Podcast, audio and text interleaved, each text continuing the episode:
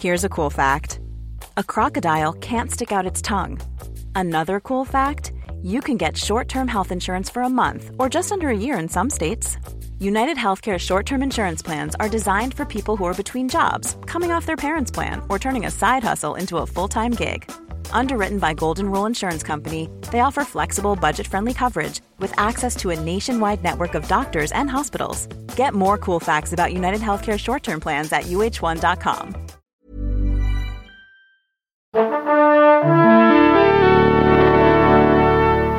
Bonjour. C'est moi Orson Welles.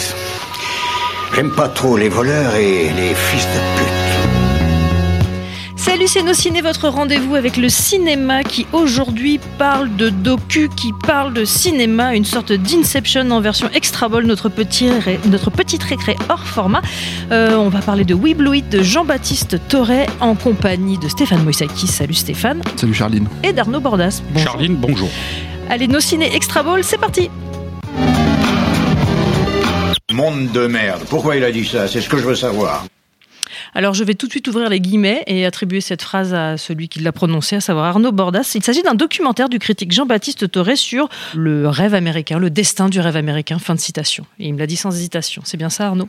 Ouais, ouais, tout à fait. euh, c'est euh, donc euh, nous, on avait un, un- un intérêt à aller voir ça quand même. C'est euh, parce que euh, Jean-Baptiste Toré à la base est un, un critique qui qui s'est un peu spécialisé justement dans les, les les cinéastes de cette époque sur le cinéma des années 60, 70.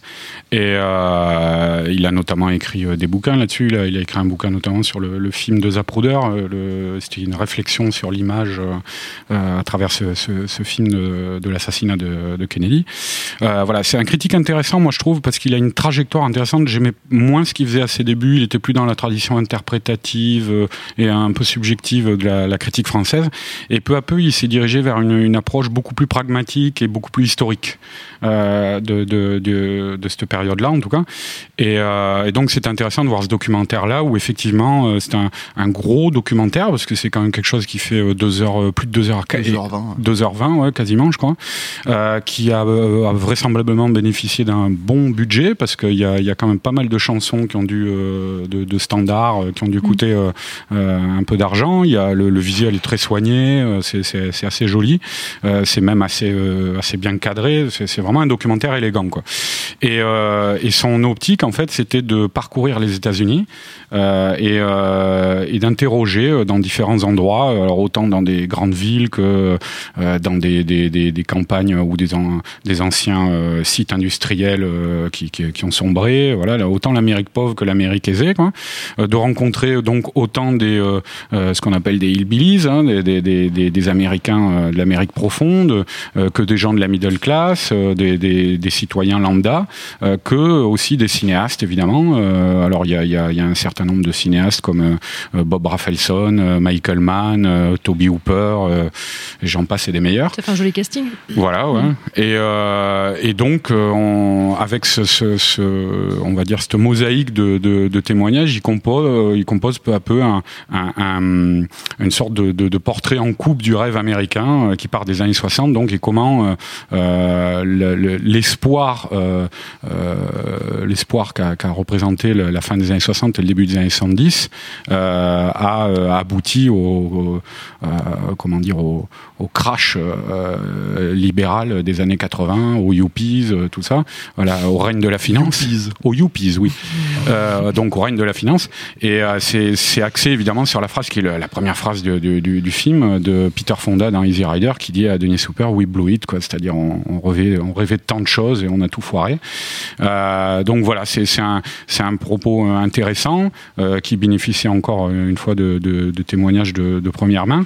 Et, euh, et en ça, euh, donc ça, ça devrait euh, intéresser, je pense, tous les, tous les gens qui, qui, euh, s'intéressent, en tout cas, euh, que ce soit au cinéma ou au cinéma américain ou à l'histoire des États-Unis. Faut, alors, faut peut-être préciser que, que donc c'est effectivement plus un documentaire sociopolitique que de cinéma, malgré le fait qu'on y a ce casting qui est mis en avant, hein, parce que euh, voilà Michael Mann, il y a aussi des réalisateurs comme euh, euh, Jeff Lieberman, euh, euh, qui, euh, qui euh, ou Lee Bessman, je sais plus, je confonds les Bessman. deux, Lee Bessman, voilà, qui est, le, qui est le réalisateur de Survivance, qui est un, un survival. Euh, assez assez crade dans mon souvenir quoi et ce genre de choses. Paul et, Schrader. Paul Schrader, euh, Bob, Bob Rafelson. Le truc c'est qu'il faut le préciser ça parce que moi je m'attendais quand même un peu plus à honnêtement euh, et en étant totalement subjectif, je m'attendais un peu plus à un documentaire de cinéma, Mm. effectivement sur euh, pas forcément sur le nouvel Hollywood, mais sur l'idée en fait que il y a- il y a un certain cinéma qui se faisait à une certaine époque. Euh, et euh, qu'est-ce qui s'est passé entre temps pour qu'on en arrive à, euh, à, euh, voilà des, des- des Oui. films comme Avengers ou Star Wars épisode 7 et euh, non mais qui Pour ne qui- citer que au hasard. Voilà. Non, mais apparemment, c'était la note, même s'il ne parle pas des années euh, 90, de, Ouais. enfin des années 2000-2010, euh, c'était dans la note d'intention de Toré euh, à la base. ça il faudra lui poser la question le truc en tout cas c'est que c'est que euh, ce qui est certain c'est que c'est intéressant de le préciser parce que il faut savoir que c'est pas alors euh, c'est pas du Michael Moore le film c'est-à-dire que c'est pas un film qui va euh, tout droit avec une réponse un élément de réponse et en fait qui, joue avec ce montage en fait différentes personnes qui sont interviewées que ce soit à la fois euh, les prolos qu'on voit dans, dans, dans comment Ouais. dire euh, dans l'Amérique profonde euh, dans les coins perdus de Californie ou ou ce genre de choses, comme euh, comment dire euh, les, les, les vedettes de cinéma ou les, les stars ou les réalisateurs de cinéma qui sont interviewés. Euh, par exemple, il y a ce personnage, euh, moi que j'aime beaucoup euh, au cinéma à la base, euh, qui est un acteur de série B qui s'appelle Fred Williamson, quoi, qui a fait de la black exploitation dans les années euh, dans les années 70. Et euh, il apparaît peut-être 3 minutes hein, euh, à l'écran, quoi, 3-4 minutes. Euh, timing à vérifier, mais, euh, mais voilà. Et le truc, c'est qu'en gros, il parle tout autant euh, de ce que signifiait la Black Exploitation à l'époque en une punchline bien sentie que de son cigare et de son image de marque, c'est-à-dire vraiment qu'il ne peut pas en fait montrer son image, son image de marque. C'est, euh, il s'appelle son, son surnom, c'est The Hammer, le marteau quoi. Et, euh, et il ne peut pas en fait se présenter sans son grand cigare. Et il explique en fait quel type de cigare il choisit. Donc ça c'est assez, euh, c'est assez truculent tout en euh, précisant que bah voilà en- enfin en- en- j'allais dire entre entre lignes mais même pas vraiment en fait que qu'il vote pour Trump et il explique exactement pourquoi quoi c'est un documentaire qui a été je pense qui a été tourné juste avant le- les, les résultats de l'élection et mine de rien en fait euh, bah, c'est un film qui laisse la parole à ces gens aussi qui euh, qui euh, je sais pas s'il essaye vraiment de l'expliquer mais en tout cas il donne des pistes sur euh, les raisons pour lesquelles quelqu'un comme Trump a pu passer comment dire enfin arriver au pouvoir, accéder Ouais. au pouvoir quoi. Et, euh, et ce qui est, ce qui est finalement, euh, je pense, euh, ce qu'il faut peut-être accepter quand on regarde le film en fait, c'est que peut-être que effectivement le sujet du documentaire c'était de faire un documentaire sur euh, le rêve américain, euh, mais à travers le cinéma américain des années 60-70 et ce qu'il est devenu. Et que le fait de le faire à, cette période charnière en fait des États-Unis, c'est-à-dire d'arriver en 2016 au moment où, il y a l'élection la plus polarisante de, de- de- des États-Unis de ces, ces 30 ou 40 dernières années, euh, bah, j'ai l'impression que le- le- le- le- l'actualité et, et la logique sociale en fait a, a- a pris en otage en fait le sujet du documentaire et l'a et l'a et l'a fait Ouais. muter dans cette direction quoi. Donc ça c'est un truc qu'il faut savoir parce que mine de rien on se retrouve avec euh, des Paul Schrader qui bon qui parlent un petit peu de cinéma aussi mais la plupart des cinéastes ne parlent pas du tout de cinéma quoi. Et, euh, et puis t'as des t'as des moments truculents. Enfin encore une fois le Lee Bessman euh, qui qui était donc un ancien hippie comment dire explique en gros la logique des hippies qui qui alors bon je- on va peut-être pas spoiler on va laisser le, le Bon, truc c'est pas un spoiler. hein. non, mais le, le truc qui est, assez, qui est assez drôle, en fait, c'est que c'est un type qui explique Moi, j'ai été hippie, j'étais dans toutes les causes qui avaient été menées dans les années 70. Euh, voilà, j'étais à tous les trucs, j'étais au concert des Beatles quand il fallait être au concert des Beatles, j'étais à tel truc. L'activisme politique Ouais, aussi, l'activisme, voilà, de tu vois. Et, et c'était très important à l'époque, mais en fait, la vraie raison pour laquelle tout le monde faisait ça, c'était pour tirer des coups. C'était rencontrer des gonzesses, et, et voilà. Et en fait, Une vraie conscience, quoi, en fait. Ouais, Mm. Non, mais, non, mais et, et c'est intéressant parce que ça, ça en dit tellement long sur, euh, effectivement, ce, comment dire, euh, les hippies qui ont pu devenir des hippies dans les années 80, ou en tout cas des, euh, gens qui, euh, qui ont fait, comment dire, enfin qui ont, qui ont voté pour Obama ou ce genre de choses, etc., Ouais. etc., qui est quand même pas le, le, le Bah, plus, euh, le plus à gauche des présidents américains, même si on veut bien nous le faire croire. T'as, t'as un- Voilà, c'est t'as un, un dessinateur du New Yorker là, qui a fait un dessin à l'époque euh, qui date du, euh, je sais plus, Woodstock, c'est, euh, c'est- c'est- c'est la fin des années 60. Ouais, fin des années 60. Et donc, là, il avait fait un dessin à la fin des années 70, il le montre, et euh, déjà à la fin des années 70, c'était, c'était présent, ça. Euh, euh, où il y C'était a la réunion des 10 ans. Voilà, la réunion euh, des 10 ans de Woodstock, pour fêter les 10 ans de Woodstock, Et tous les gens qui étaient là, on voit une foule pas possible, ils sont tous en costard cravate avec un cocktail à la main, tout ça quoi, ça a totalement changé. Euh, moi, ce que je voulais juste dire aussi, c'est que quand même, euh, Toré oblige, et je, trouve l'approche intéressante, c'est aussi, euh, même si on ne parle pas que de cinéma dans le truc, c'est quand même un documentaire de cinéphile et qui utilise, qui utilise le cinéma euh, pour, euh, pour montrer ce qu'il veut montrer. Euh, pas de manière explicite, et quand je dis documentaire de cinéphile, je pense qu'il y a des gens qui passeront à côté de certaines choses, mais euh, par exemple... Des non cinéphiles. Voilà, des non cinéphiles. Il n'y a Euh, pas besoin de connaître toute la grammaire pour regarder le. Non, le non, film. non, non, pas non, du tout. contraire. Mais je pense que ça apporte quelque chose Ouais. de supplémentaire.